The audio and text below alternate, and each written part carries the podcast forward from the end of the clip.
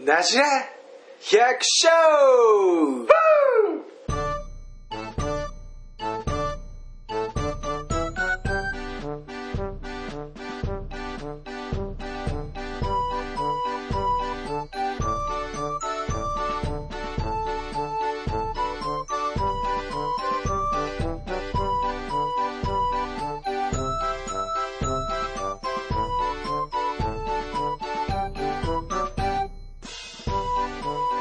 イエーイ始まりましたはい百姓第9回ですこの番組は新潟県の百姓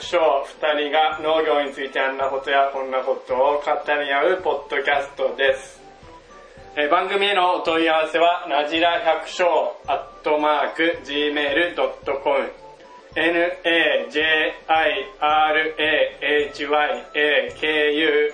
najirahyakshou アットマーク gmail.com までお願いいたします。お送りするのは大輔とサトシです。です。はい、始まりました。はいなじら百姓です。始まりました。最近、なじですか最近なじ、あ、そう。大腸はなじですかなじ、いやなじら絶好調ですよ。絶好調。最近はね、仕事なじですか仕事はレクチャー、しまあレクチャーの収穫終わ終わった。終わった、俺も終わりまし腰が、腰っていうか背中が痛くなったな。た。そこから中が痛くてなんかもう、なんかね、なんやっただろらう筋肉痛だね。風邪ひいてんだか、なんか俺疲れてんだか、呪われてんだかわかんないぐらいなんか。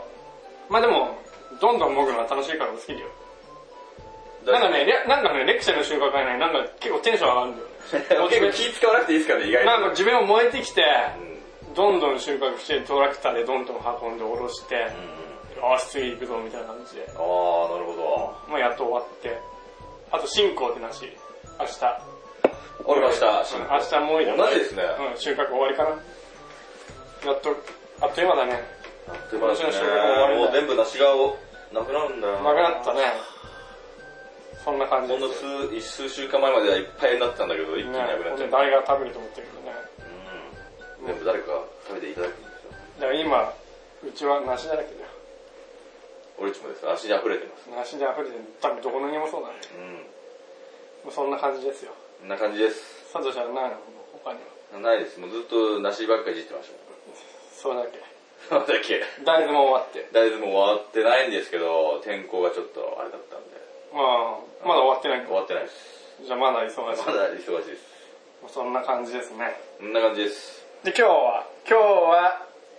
んすももってなじらってことで。そうですね、すももですね。まだ富山くんが来て、そうですね、お話ししていただ富きま山す。すもものことについて、君に詳しく。詳しく。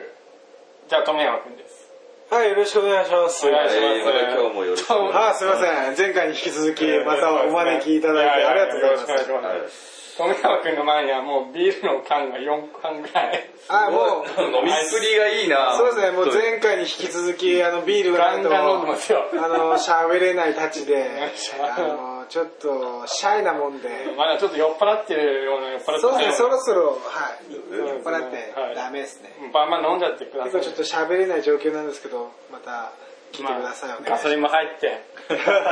これからフルスロットルでよろしくお願いし仕事ます。のことも話してもらうってことで。ブレーキを知らない男なんで。まあ、スモモな、 スモモなんですけど、まあ、ちょっと僕が手元の資料にあるんで、はい軽くスモモについて。はい。えースモモは大きく分けて中国原産の日本スモモカッコプランとヨーロッパコーカサス原産の西洋スモモカッコプルーンの2つに分類されスモモは英語でプラムフランス語でプルーンと言いますここであのプラムとプルーン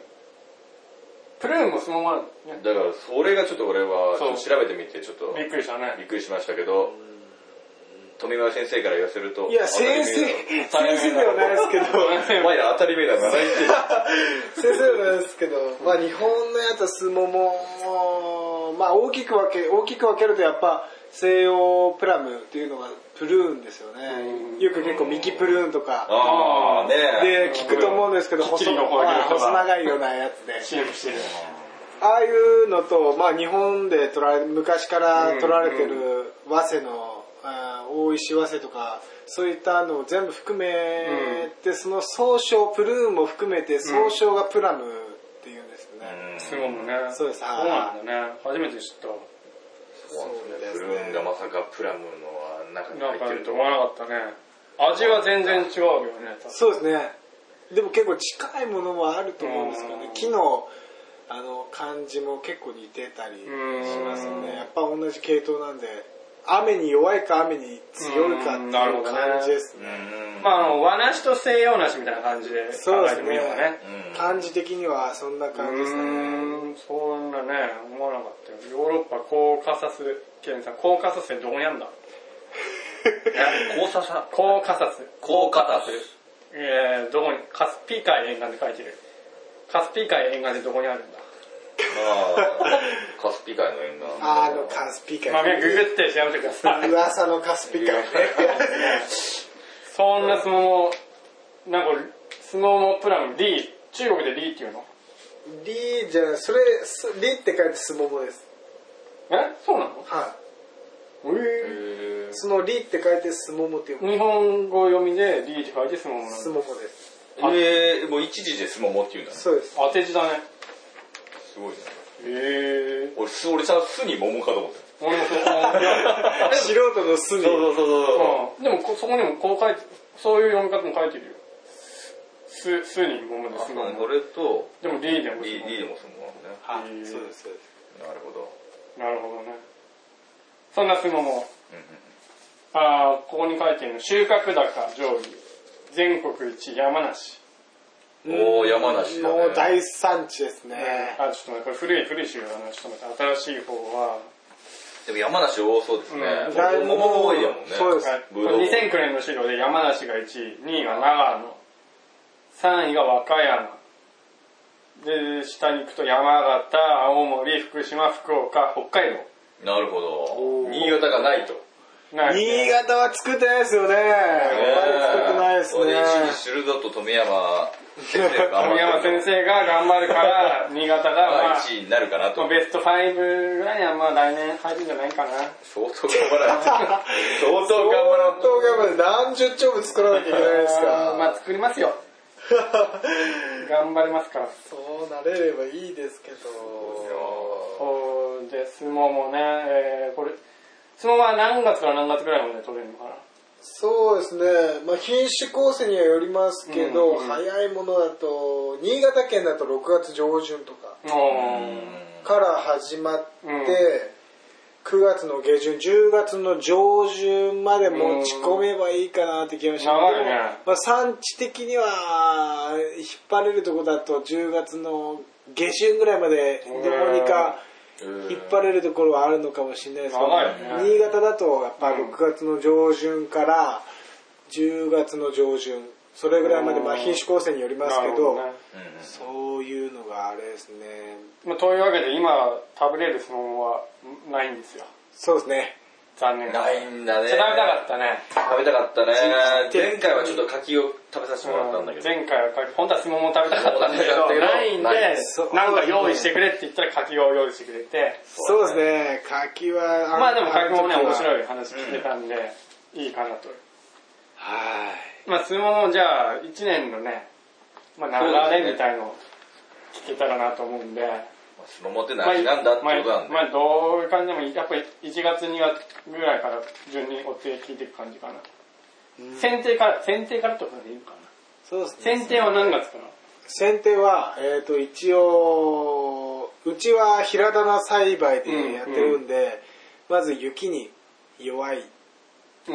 ですかねあの雪が棚の上に乗っかっちゃうとちょっとまあそうだね棚が潰れちゃう梨みたいに結構強ければああそうそういうことねじゃあ優先的にスモモをするってこそのすももの前にあのブドウとあ、ぶどうね。ブドウは一番優先的でもうつる性なんで棚の上にもう自分の身を任せてるような格好なんでブドウはもう確実にあうのん雪が降る前に絶対にやんなきゃいけないですけど、うんその次に優先的には梨よりもうんプラムうんを、まあ、スモモを優先的にやりますね、うんそれ何月ぐらいにやるのそうですね雪が降る前にできればやりたいですけど、うんまあそのその年中ですねえ落葉してかああ、らなるほどね。そのあの年が変わる前に前までには終わらせたいと。はい、枝の数がやっぱ梨と比べてうん。多いんで、ああ、そうなんだ。はいそうですそうですとにかく枝の数をとにかく減らせればなって減らしても結構そこまで減らないですよねうーん。樹勢をこう保つっていうか、うん。あの強くするわけでもないし弱くするわけでもない、もうとにかく花芽がついても止まらないこともあるんで、うーん。結構その樹勢の問題、まあ、木の勢いが、うんまあ、強いか弱いかそのバランス取るのがち結構き難しいところあるんで、うんそこを考えながらやるんで、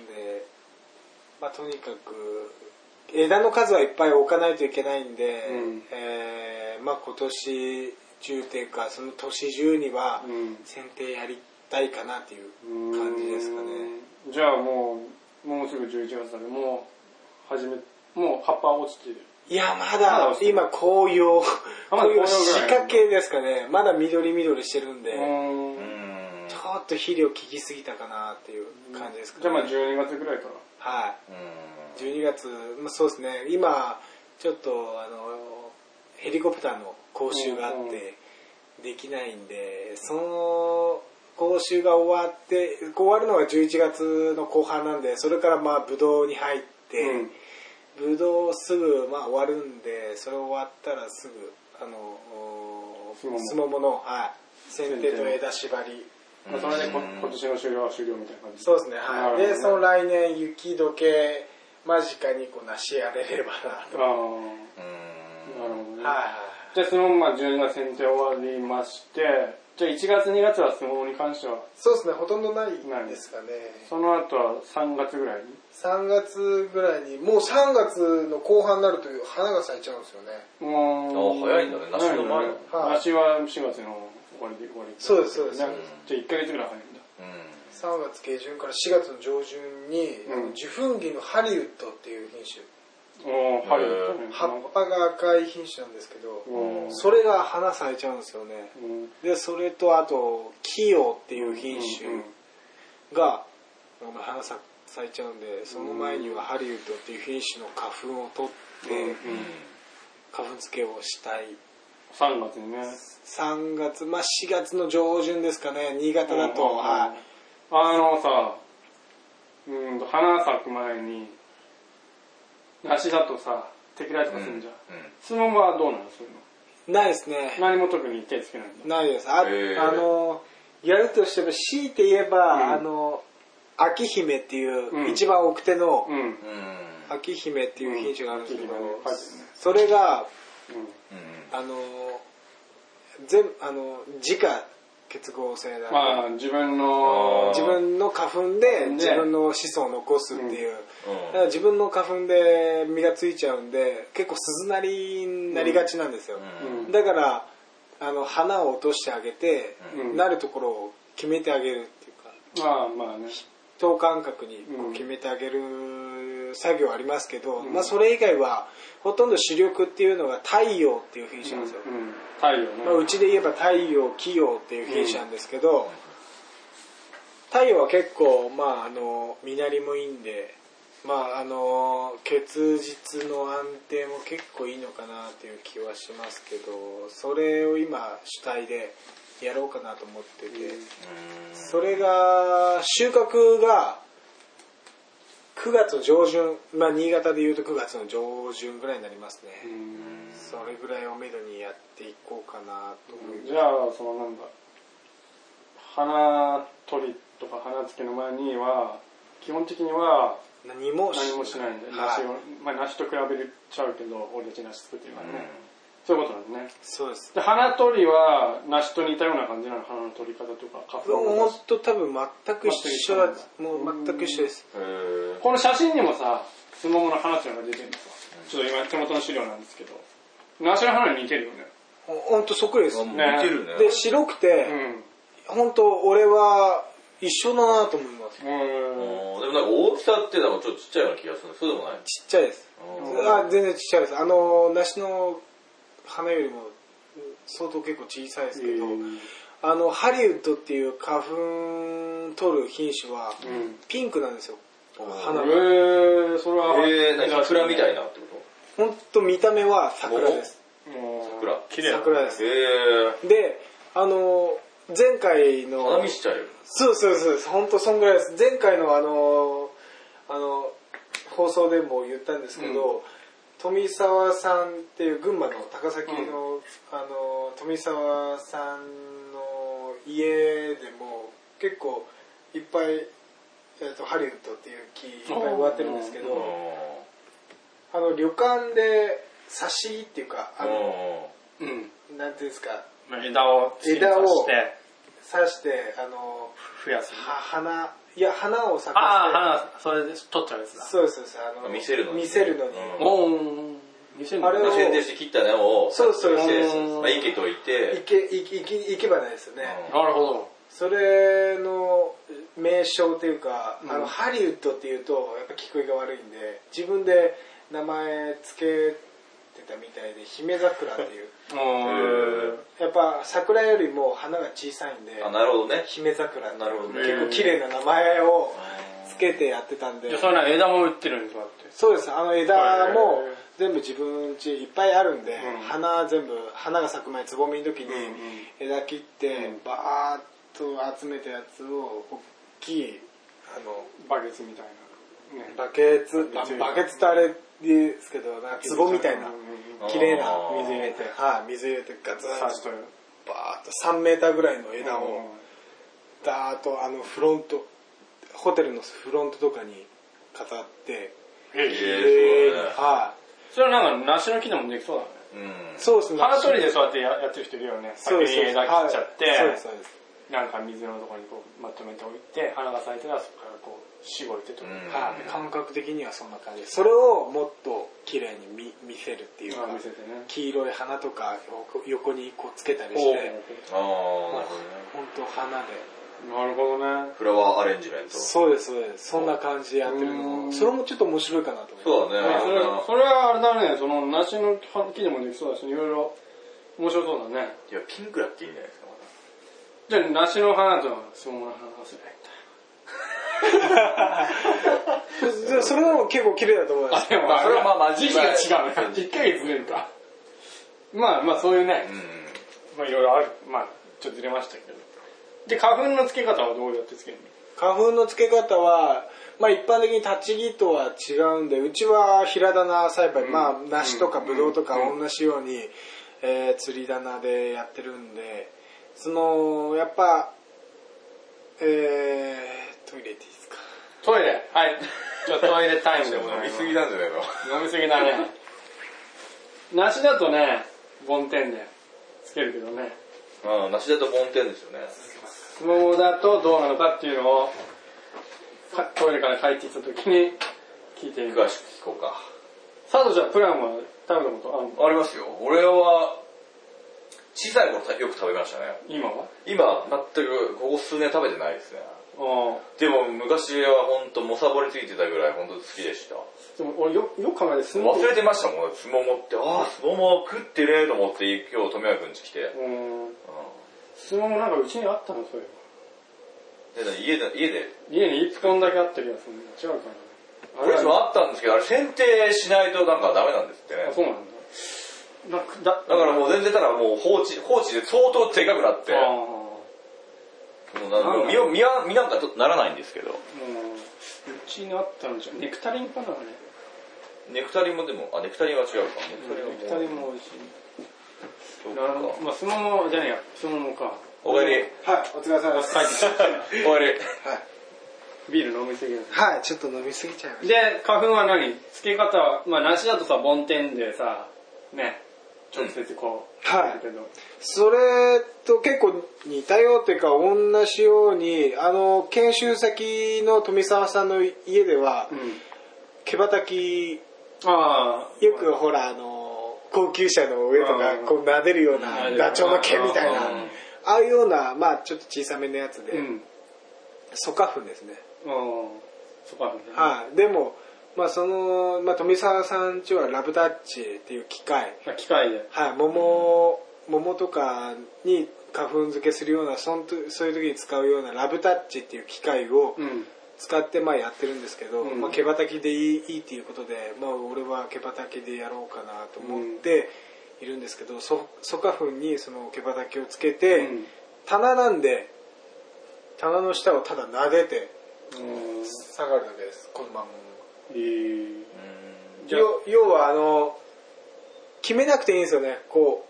梨ってまあ、そうだね、ピンポイントに。 15センチとか30センチおきにうんポンポンポンってつけるじゃないですか、じゃなくてあの結構着火着火率も悪いんですよね、まあ全部つけちゃっていいと思うはね。い悪いんで、うんで全部つけていいのと、まあ、梨とは違って種が一つじゃないですかああ、なるほどね。梨ってあーそういついつそうだね 5, 箇所5箇所ぐらいあるって。だか、らめしべに全部使うね3つそうそう。ついたりすると変形か変形感出るね。三角形のそう、変な。あの形のやつとかになるんですけどあああ、のそういうことね。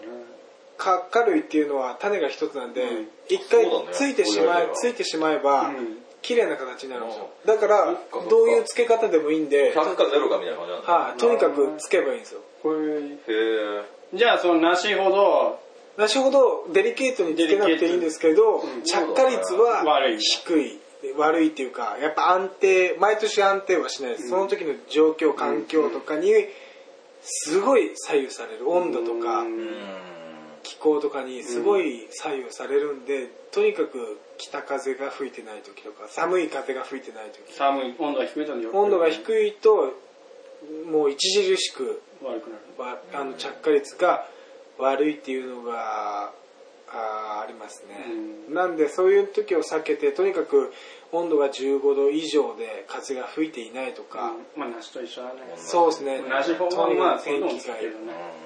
天気がいい時うんっていうのが一番求められますしとにかく受精期の勢いによってすごい変化があるんで、あの木を本当に落ち着かせるうん。もうっていうのはすごいとにかく枝の数を犯してうん。安定させるっていうのはすごいちょガンガン切ったらな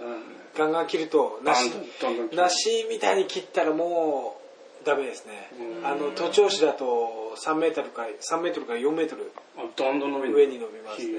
で1年でもうどれぐらいですかね本当親指よりも太いっていうかうん付け根よりも太いぐらい太くなるんで、へーはいもううちそうなんだと木苗木頼んで植えて2年目ですけど、うん2年目って言っても1年半、うん1年とうん6ヶ月、四月去年の4月に植えた植えたんで、うんまあ、1年半とかそんぐらいですけどもう単管より太いもほほへかーなり切ってるすごっ早っ うもうビールビールの缶よりもへー全然太いですね、すごいねへーもう二の腕とかもうへーそんぐらいです、はいすごいわそすれごいね、それ。体内の農家さんとこ見に行きましたけど、6年でこんこんなもう直 径すげえな。直径2 0センチとかへえ受精が本当強いんだ強いんですよねそれコントロールするのが大変なんだね。コントロールするのがちょっと大変でなるほどねそれを落ち着かせるために枝の数をとにかく置いて花芽をつかせない限りはもう着火っていう時点までいかないんでちょ調子こいで切りまくると花芽がはい全くなくなったりす自る分の好きなように日本仕立てアシュシエうん手指足指うん即死っていうのを綺麗にしたいなと思うと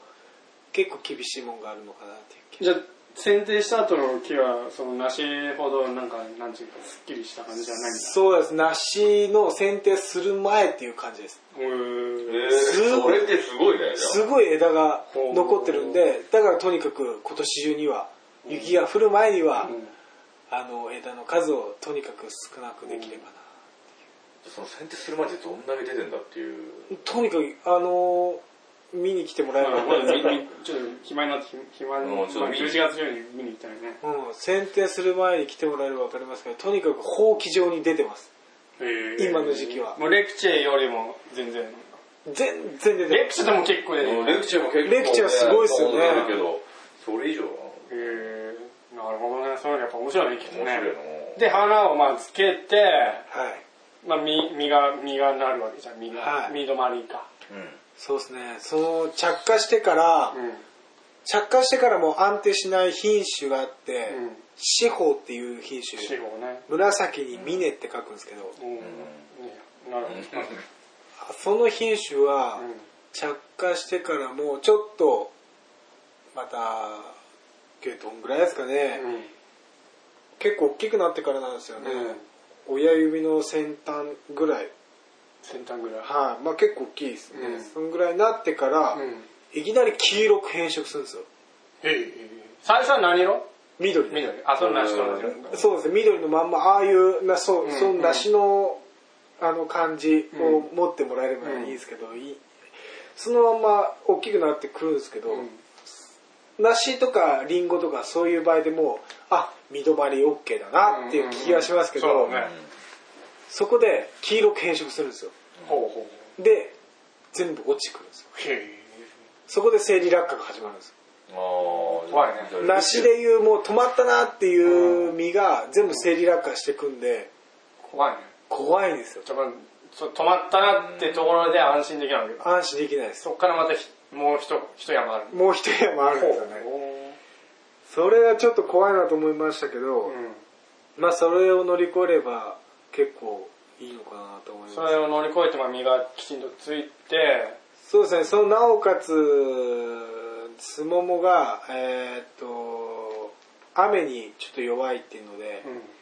傘掛けをまあちょちょっと待って落ち着いて その身がついて梨だとさはいその時摘果するんじゃんそうですはい質問は摘果とかは敵化ははいあります敵化はありますけど、うん生理学が終わってからそうですそうですはい生理学科でとにかく黄色と緑のうんう差が出てから、うんまあ、黄色のは落としてもらって、んリハブれば勝手に落ちそうるですね落とさなくても勝手に落ちるんですけど、うん落とした方がいいんでしょでもはい、でえーっ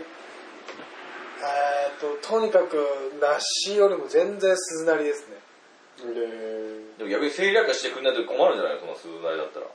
でも落とすのも全然楽ですそうあそうなの梨みたいにとにかくチョキチョキチョキチョうキんあの切らなきゃいけないとか落ポとンさポンなっきてゃいけない弾く感じね弾く感じじゃなくてももうとにかくポロッと落ちちゃプうツップツップツッとこうえー触ってとにかく落とそうと思えば簡単に落ちてくれるんでうーんじ全然楽です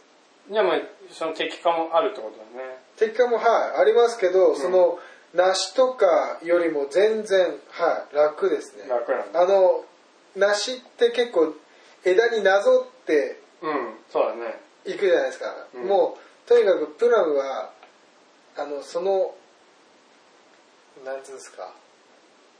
もう見た目っていうかうん感じですねもうとにかくあのその後に傘掛けするんで傘掛けする間が空いてればいいっていうあもうじゃあ結構何うんもうまあ荒荒めな荒めっていうかはい、今みあ今言ってるのはあのあのかなんていうんですか平棚栽培での話ですけど、うんうんうんそういう感覚でやればいいです、まあ、内仕事はまあ、細細かそうですね気を使うよ、気をない使う感じじゃなくてなるほどね。 OK ですねうん。じゃあ、それが、適化が終わると、傘掛けが、そうですねはい傘掛けです傘掛けね。肩掛けっていうのは俺らにしたことあるあ知りますか何、何、知らない。俺俺しないの傘掛け。あ、今、写真が。あ、綺麗だね、なんかね。い綺麗だわなんか緑そうですだねみ、実の量も結構、梨よりも多多そうだね。そうです1本の木で大体2000かへー2000個ぐらいになりますうねん一つの木で大体梨だと200から300もう、う。うんんぐらいですけどその10倍とかこの時点で結構でかいように見えるんだよ樹間も広いんでしょそんなことないの時間も広いです広いでしょ梨と同じ時間で2000個なんておかしいもんねはいいじゃあどんどんののどんどん伸び伸ばしていくんだい2倍ぐらいです梨の2倍ぐらいですええすげえ時間かけなんかすごいね、兵士の大群みたいなのでか傘かぶった、なんか。違います違います すごいですよだからもうだから花粉漬けの時点で、うん傘掛けって考えるとうん下にしか鳴らせないですああ、なるほどね。だから横になってるのとか、うん上になってるのはシカとするんですよもう全部取っちゃうんですよそういう意味では楽、楽、楽っちゃ楽だ。なしだとね、とにかく下向いてるやつじゃないと、ういい実はできないんで。結局収穫する時は傘かけてないとうん劣化っていうあのあ実が割れちゃうっていうのがあるんでその傘をかけられない実はうあんま良くないその傘掛けをする理由は何そうですね雨に当たるまあその根っこからさくらんぼをさくらんぼほどうん。デリケートではないですけど、うん根っこから吸い上げる水ではどうってことないですけど、実に当たるとにかく実にその果実自体に雨を当てたくないってことです、うん。ななるるほほどどね。ね果実がもう雨を吸い込んじゃってうん劣化につながるんで、うん。その実自体になる実自体に雨を当てないために傘掛けをして、あの品質っていうかその実自体のその見た目っていうかそれを守るね。守るわけですそれ袋じゃダメなの袋でもいいですけど袋の方があの手間がかかりますね傘の方がもっと簡単に作れる傘は楽ですねなるほどね。はまあ傘でことが足りるっていう足りるい、はい、そうですこあーことが足りるまあはい費用的にも安いですしね。はいはで、い傘をかけるのね。そうですそうでじゃすあ実実が直接水分を吸うってことだねそうですはいそれでそれ肥大して割れちゃうとはいうんなるほど。まあ、梨もね、何肥大するときに雨がボンと降るとね、あまあそうですね一気に太る一気に太って終われちゃうよね割れます。コーセルとか、そうですね結構収穫時期になる香水とかやった方がいい新高新高とか、うん似たかもからしね。とありますねまあ、な梨はそんな、そこまでじゃない。そこまでデリケートじゃないですからそねのままはまあすごいデリケートだ。そうだねうん。で、傘掛け、うん傘掛けは何月ぐらい風掛けはえー、6月7月ぐらいですかねうあんでも梅雨入る前にやっぱしたいって感じなんでしょとにかくそそうですねそんぐらいですねそうだよねはいはいそんぐらいです7月じゃ遅いぐらいでしょ。まあ、そうですけどあの収穫前が一番結構デリケートなんで、あ、そういう時期的にね。はいそれまでですかねうんじゃあ結構でもじじ時間的には長いね6月から7月までは梨だと6月中旬からね、うんまあ、ですね1週間ぐらいで終わらせるぐらいぐらいだよねうんで傘掛けが終わるともう次はもう収穫を待つばかりいそうですねほとんど予防も防除もあそうなんだいらないですよねあの真クイムシっていうのが、うんうんまあ梨でもあった結今構年は多かったな、う多かったみたいですけどそれだけ抑えられればほとんど防除はいらないっていうほどうん予防いらないですようんあそうなんだ実はだからそこがちょっと魅力それも魅力っだていうねそうだね病気っていう病気がなくてほう害虫だけ抑えられればほうほうほういいっていうのが今今っていうか、まあ、自分の中では魅力だなと思ってうん今年去年去年今年とあの木は植わってますけど防除は害虫以外一切うんあの殺虫剤以外は一切撒いてないですけど殺菌剤は一切巻いてない殺菌剤は撒いてないですだからへえ全然病気にも負けなもんで負けてるような様子はないし、まあ、とにかく真空虫真空虫だけ抑えたりもうとにかく木の中に入るとか実の中に入るような虫だけ抑えれば、うんうん全然あの木は平気なのかなっていう気はうんそれもいいねうんは魅力的だね魅力的ですシンクイムシってね、説明しないと。シンクイムシ。まあ芯を食う虫なんですよねそうね要は蛾になるんだよねあれそうですはいあのまあ春春先はあの梅とかそういう桃とか角化類そうなんだよねの中に木とかの中にまあ住んでて秋とか収穫時期になると梨とか うん。そういう実の中に入っていくんですそうよそうねなんだあよの、ね芯のね、そうですあの種のところですよあのね傷のへこんだところからそう入ってって芯食い荒らしてしたらなんか、なんでか割るとたまにしか見ないんだよ。もう出てくのかなね出てっていうと。そうですでもうガンになってるんですえ、第二世代が今度どっかにまた、でも食った後みたいな、ふん、ふんかあれは。あ、むそうですにゃむにゃって出て、ねくむるにゃむにゃって出て、見たらすぐわかんないよね。よそうですね収穫時期、まあ、梨の収穫時期になる時にはもう第3世代第4世代のそうだよね。虫なんで桃からこう来て、こう、そうですあの桜とかそういったところから枝の中とか生えてたりするんで、たまにうちもスモモの枝が折れてたりするんですよおー勝手にはそれが真空虫で、そうです芯を食う虫ですよ。はい幼虫、幼虫が。枝名前、名前からしても、身を身をそうですそうです枝の芯とか果物の芯とか食べ荒らしちゃうちょっと嫌なやつですね新好きがね、本そういう虫、プラムはそういう虫がつくと。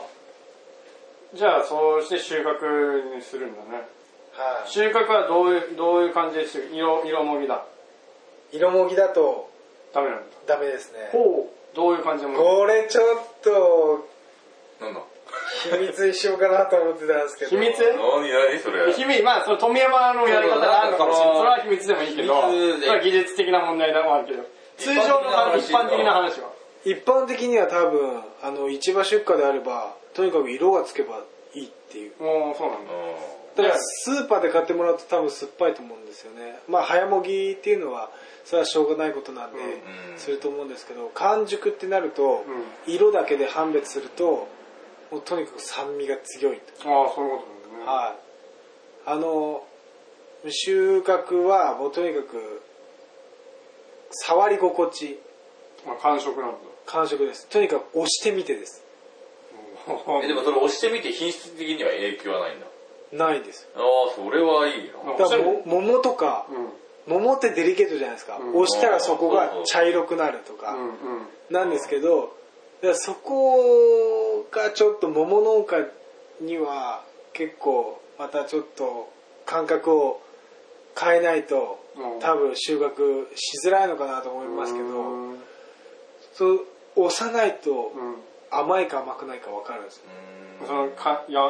コードみたいなはい硬さで。硬さで。柔らかいとやっぱ甘いです。で、触触っっててるも触らなきゃいけないってことはい。一うわ個ー一個、一個一個押すんです。ほう、一個一個押してみて、うどんなに着色が悪くても押してみて柔らかかったらうわ甘いんですあえーー。ほう、じゃあ色がついてるから甘いってわけじゃないんです。そうですへー着色は下にマルチ敷けばうんいくらでも赤くなります、あの、桃と一緒だね。銀の。でも着色イコール糖度じゃないですほうそれ勘違いしやすいよね。勘違いしやすい俺らじゃ、俺ら梨なんてね。まあ梨も色ついたから甘いってわけじゃないけどうんまあそうまあ青いやつは絶対甘くないよね。甘くないね。そんな感じですもう全然感覚ちょっとが感覚違うんだよね。違いますそうなんだよね。とにかく触って押さないとダメなんです梨で押して収穫したら怒られるよね。怒られる。そうそう そんな感じです面白いね。だからそれ言うと、うん。もうわあダメじゃないですか 勉強しないとあ、まあ、それ知らない人に言うとね。あそんなのダメだって。そうだね。品質がよ悪い。あ悪くなるからとか見ようしたら。じゃなくてとにかく押してみるへーでもさ、中学の時ってちょっと手袋みたいなの履くじゃん。手袋履いてますよ。でも分かります多分感覚的にあ、もう全全然わかるね。はい慣れれば。ぐにゃっとなればそんなにはえ、そそれ、ぐにゃってなっても大丈夫なんだ。い大丈夫ですうーんぐっと結構強めのじゃあ。収穫はそんなデリケートにやらなくても大丈夫なの大丈夫ですそうポンずーっとまあ、慣れればね、こう、はい、はい、はい、みたいな。はいはいはいみたいなへえ。じゃあ、色もぎってわけじゃない。もう色もぎは色もぎじゃないね。色もぎはダメです全部色ついてるんで触りもぎだね。触りもぎでねす、触るのは得意なんだ。押しもぎですでも触るの得意。触イるケのメ得意ンだかなんらだ。よね。本当に。だからよ、まあ、さまあ、やらしいけど、触るのは触上る手なんだね。すももっていうぐらいだから ね。お尻みたいだから。いつもの通りに触れば、そんなんばっかそうしてるんかそうだね。そういうちょっとお尻がいっぱいあるようなもんだよ。それを触って、この子のお尻がいいなってことを取りああ、なるほど。それ分かりやすいですいやね。入れる。そう、わかりやすい。そんなことないですそういうことなん勝手なだ。想像ですけど。へえ。俺だったらそういう想像するな、きっと。もうもう。笑 そんな仕事中にそんなこと考えてられないですよ。われてる実は考えられないです。スモモっていうぐらいなるほど、それは初めて、そう面白いな。そうですそれはでも経験がないとなかなか難しいね。そういう感覚がないですよね。そうだね、新鮮だもんその感覚。押して、っていうのはちょっと、ね。押し一つ一つ押してですからね。ねえもんな、そんな風にして収穫すこの感触いいなっていう感じです。る。上手だね。そっか。だから色、同じ色でも、片方はほんと酸っぱいっていうのと、柔らかさ、とにかく柔らかいのを選んで、食べるとそれはほんと甘い感じですね。そこびっくりしましたけど。これにさ、ちょっと、追熟もさせますみたいなのも書いてるけど。ああ、あの、市場出荷の場合は追熟です。なるほどね。あまの、た違う。もうとにかく、もいでからう、ん。緑のうちにもいでも、うん。スーパーに並ぶまでに着色するんですよね。ああ。赤くなるんですよ。なるんだ。そこで、まあ、その取った時よりかは、う糖度は上がりますけど、ん。まあ、あんまり美味しくない。完熟よりは、やっぱ完熟が一番美味しいです木の葉でねとにかうくん、梨でもぶどうでも多分そうだと思うんですけど、うんうん完熟が多分意外ともぎ忘れてるやつ食うとうまいんだよね。そうなんですよね。ちょっと梨でもアルコール癖みたいなやつがちょっと美味しかったりするんですよね。じゃあ追熟させたスモモより完熟、木の上で完熟して取った方が糖度もあってはい。美味しいと。完熟したやつはもう柔らかいんで、うん。あの収穫の時に、ああ、柔らかいなっていうのわかるんで。じゃあ富山農園ではこの完熟スモモもう完熟すももとにかく、はで追熟じゃなくてね。はいなるほどね。そこが違うんだよな。うん。なるほどね。じゃあ収穫して、選別とかは、これはもう梨とかとあんま変わらないの選別とか。い。選別は、えーと、まず生傷はダメですよね。そうだね、梨も一緒だね。生傷はとにかく、うん。あの衛生面とか虫が高虫が高かったねよく、まあ、そこからウジが湧いたりするんで、うんうんそういうのは、ままああ、極力出さないっていうのととにかくお客さんが来た時に試食用とか、あ、それはまあそうそう無駄おに客さんが見てもらお客さんに見てもらって、うんうあの了解を得て試食に回してもらったりとか、まあ、そういうのはしますけど、うん。極力そういうのはうん。出さないようにしてますてかだ出さない出です、さないね。はい他、他傷、傷ついたりとか、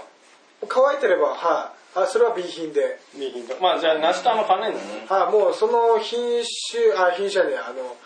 その基準は変わらないです、う梨とかぶどうとか、うんそのリンゴうんぬん、まあ、果物関係とは全然変わらないですね基準そうなんだよね。じゃあ一緒なんだね。じゃあ、梨と違うのは、まあいろいろ違うとこあったね。うん。木がありましたねやたら樹勢が強いと。自制強いですねはいで、うーんと、敵雷とかもなくて、はまあ、敵化はするか。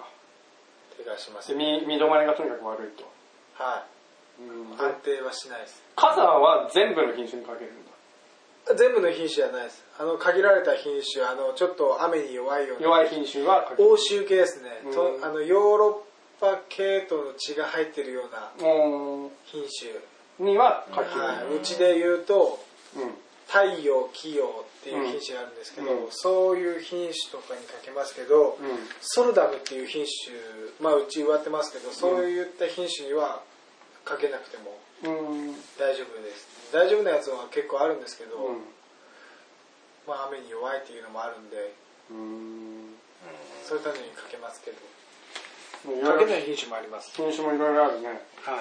そうだね。こう今出てきたのが大石わけ。これが一番多いのか。早いです早いですし早い日本で一番多分作られてるのかなっていう、あ、そうね。資料ある。はい、市場性にちょっと有利な、うんはとね、ちょっと待ってね。うーん、はい。品種ごとの作付け面積。大石和瀬。はい2位がソルダム。3位が太陽。4位がサンタローザ。おー5位がキヨ6位ガラルだからっ てで7位が秋姫だって2008年の資料ですねガラリって、あ、何ガラリ。あ、でもこれ、ガラリ知ってる。ガラリ俺し自分知らないですねガラリはね、奄美大島や沖縄などで栽培されているスモあああ南国っぽいよなモ。黒紫色の牡蠣と果肉は一見美味しそうですが、 酸味が強いので、生食用ではありません。あ、そうなんですね。果実酒やシロップ漬けなどに利用されているガラリ。じゃあどっちかというと加工用なんで。加工用あとあんずみたいな感じですかねうあんずもでも最近あの生殖用のうん。あの品種があの山梨県から出ましたかねおーニコニコットっていう品種ニコニコとットんニコニコットがついたね。コット。はあれだね、スモモの名前はなんかおしゃれだね。ハニーローザ、ケルシー、これはプルーンか。うんサマービュート。いはいはいあ、これスモモだ。サマーエンジン。ああ最近の品種ですねおしゃれサマだーね。エンジェル。最近山梨から出た品種なんですけどね、ガラリ。なる結構早い品種ほ来年ちょっとアンズの苗木植えようかなどね。ンズ。はううんん。い生殖用のまあ加工用にも向くんで一石二鳥かなってアンズ種とかは知ってるうんはいだから、まあ、捨てるところがないですねけど。う。うんん B 品 C 品とかありますけど、まあとにかく捨てるっていうのがない品普段種ね、品種というか木です普段1本ぐらい植えてもいいんじゃないか、俺たちも。ですね。一本ぐらいね。予防もいらないみたいですし。まあ、虫の虫。虫はそうそうそうはい虫は生えた時に退治するもんね じゃあそのさスモモの品種もいろいろあるけどさ富山おすすめ品種は何うちはやっぱり安定と食味で言ったらやっぱ平均平均というか一番いいのは太陽という品種ですかね多分これからずっと、まあ、うん40年ぐらい前から多分あると思うんですけど、うん最近になってやっと有名になってきてあそうなんだはい、うん味的にもやっぱ一番美味しいんだ味的には一番ではないですけど美味しいです一番は何それはやっぱ個人差あると思うんですけど、うん自分富山が的な食べた中でも一番俺四方っていう品種四方それは最近の品種その資料がないわ四方って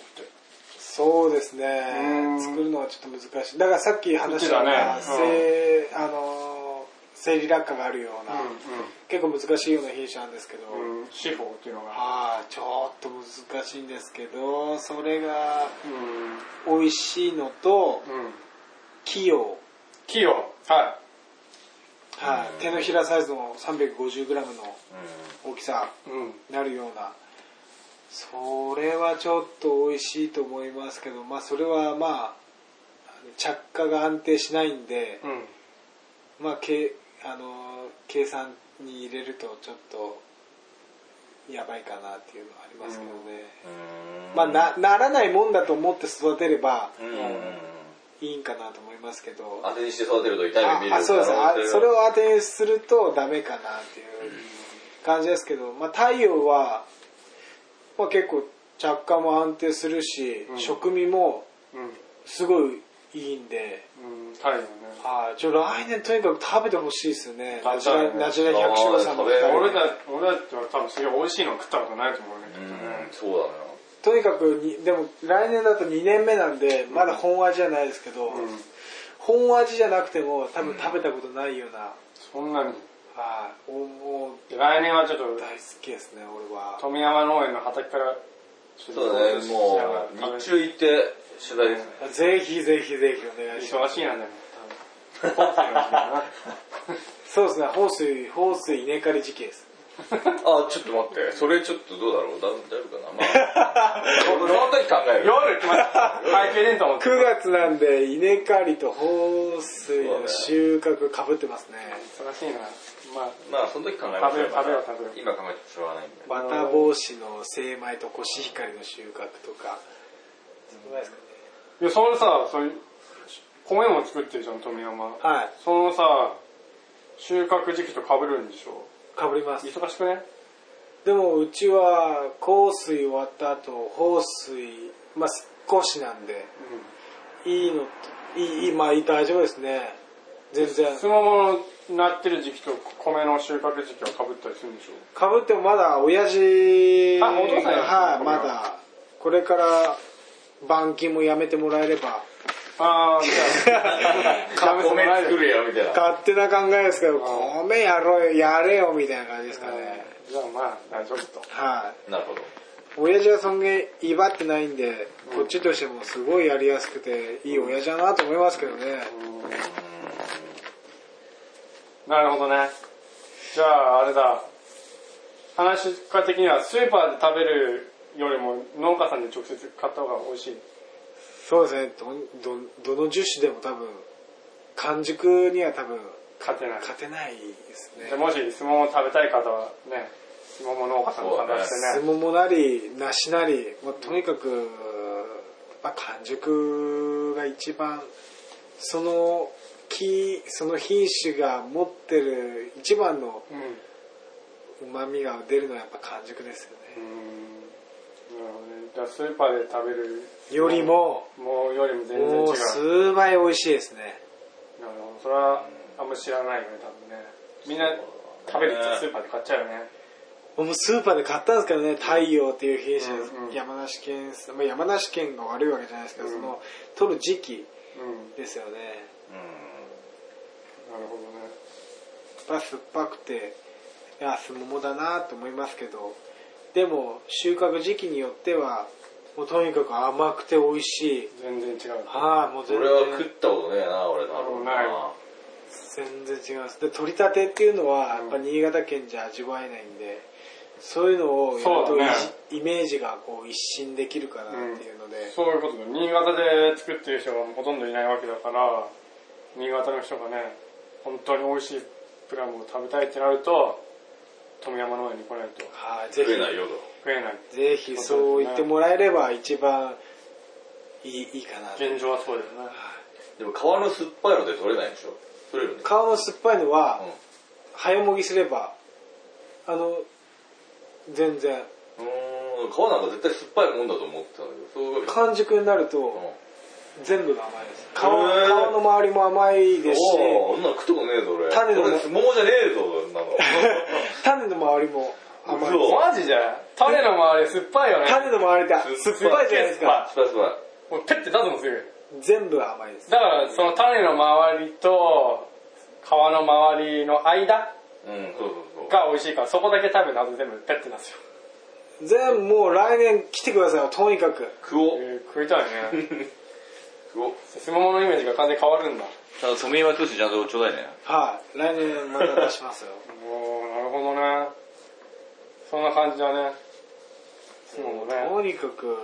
大好きですねこれもうやめられないですこれあーなるほどねスモモ面白いねスモモ狩りができると楽しいなあうん。とは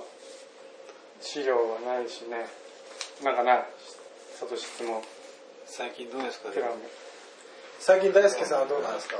あ俺の俺の話になるけど プラムうんぬじゃなくて最近どうですかそれ最近梨ですか最近はねレクチェに収穫してもうちょっとブルーベリーがちょっと動き出すあのねまあ畑は今あるんだわああもう準備できたんですか田んぼの天地返ししてへええー、なんか黙っちゃいるけど結構なんかやってるんですね。ちょっと平地にする来週ぐらいからまたあの平地にしてもらって、まあ、来年の3月に植えれたらって感じなんだけどまあいろいろ勉強もしたりしてるけどねまあ面白いよいろいろブルーベリー。ブルーベリー、ブルーベリー、まあ、ブルーベリーの話になるけど、ブルーベリーも大きいやつは500円玉ぐらいのでっかいやつもあるおお500円玉で大きいです。俺で見たことないんですでよ。もなんか聞くとあんまり大きいのはあんまおすすめししないみたいやっぱ梨とかと一緒で大味っていうか、うん薄味が薄い、なんかいい品種がないって言ってた。えー、でも大きいのもあるわ。うん、おまあ、でも、大きいやつは大きいんだ甘くて。ブルーベリーも甘いのすげえ甘いからな。そんな感じでやってるけどね。うーん。なるさとしは。ほど。俺は特に何も変わったことはやってません。作っては。富山君と真逆じゃないでしょうかね、やってる体制としては。うそうですちの会か社は。うん。真逆って言うとあれです。作って売るのは変わんないけどね。うそんのルート的なもの、販売チャンネル的あなあ、。チャンネルね。全然違いますね。直接じゃないですもん。かなかなり間接的ですね。あまあ、いろいろやり方はあるよね。直売ってのはほぼ、ほとんど1割もない。うんうそんな感じでプラムの話を聞いてきたけど、富山の告知とかないのん告知を聞きてえな。極地ですかここで富山通信を聞きてえ。告知ないのか、大山通信はほとんどないですけど結婚するとかないの結婚ですかまあまだまだまあまあまだまだいろんなの触らんとわからんけそうどで、すまあねそのまま、そのまま触ってればいいいな。ろいろんなプラムそこ触ってればね、はい満足だけど。うんイケメンだから、イエ誰でも来ますよ。あーイまあそうですねこれからまあ落ち着ければなあ、落ち着ければ。今落ち着いてる、あ、落ち着ければね。はあ落ち着ければだからね、いいパートナーが見つかればね、また手伝ってくれたりね。いやパートナーいや、富山、今彼女いるけど、お富ー山いるんでしょいますいます彼女、バンバン手伝ってる。お、本だ。休みになるくんだって。えー、すげえ。いい彼女いるんだ。あ結婚すればいいね。そうだよ。二人でやってればいいのよ。二人だよ。そんな女の子なかなかいないよね。ないなねえ。いい、もうまい。それなら絶対手伝わねえよ本当ですかあいい彼女いいやる本当助かってます本当に一緒にね、いやは楽しそうじゃいな。うんん。。未来も明るいわ。そうだね。まあそろそろ時間なんで、はこんな感じで、ですね。スモモの話を聞いてきたけど。まあ結構スモモはあんまね、そんないろんな話聞く機会ないと思うんで、いはいまだ浸透してないんで、うんはい、そうだねこれからぜひ新しい話もできればなと思います、なんか質問とかまたあればね。うん。そうですね。ねなんか、亀山君に対しての質問でもいいし。ああすごいお待ちしますお待ちしまあ、ます富山、まあ、保育園とか何でも来てくれっていう人もいれば、新潟でね、はいはい全然どんどん多分行くと思うので。ゲストに全然対してのメールでも構わない。全然構わないそれははい全然行きまこっちから全然はお伝えしますんで、そんなんでもいいですし、すぜひよろしくあと僕らに対してもお待ちしてますんで、まはい。たよろしくお願いします。お願いしまああす。とあれですか前前回のふーみんさんですかまあ、たまたメールもらえれば そうまあ、もう、ふみんさんだけのメールでも全然十分です。全然十分なんはいでもで本当に感動しましたよね。はい、ほんと感動した。大臣とメールでやるとしましたもんね。メール来た 本当だって。前回わーちゃんとま聞いてくれてる人がい一服る。の、俺一服のために確認じゃん。た 最高ですよねこれからまたそういうメールが増えていけば本当いや、ほんとそう嬉しいよね。うそうですよねそう自分としてもまた面白いなとそうそう思いますそう。まあ、またいつか富山には。はいぜひまた出てまたおいただ呼いてんでくださお願いしまいすよろしくお願いしまよすろしくお願いします。で、今日はこの辺ということで、はいおあり送がりとうしございままししたた。はいありがとうございました大好きと。サトシと、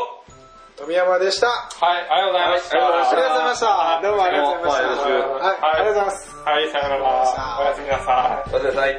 バイバイ。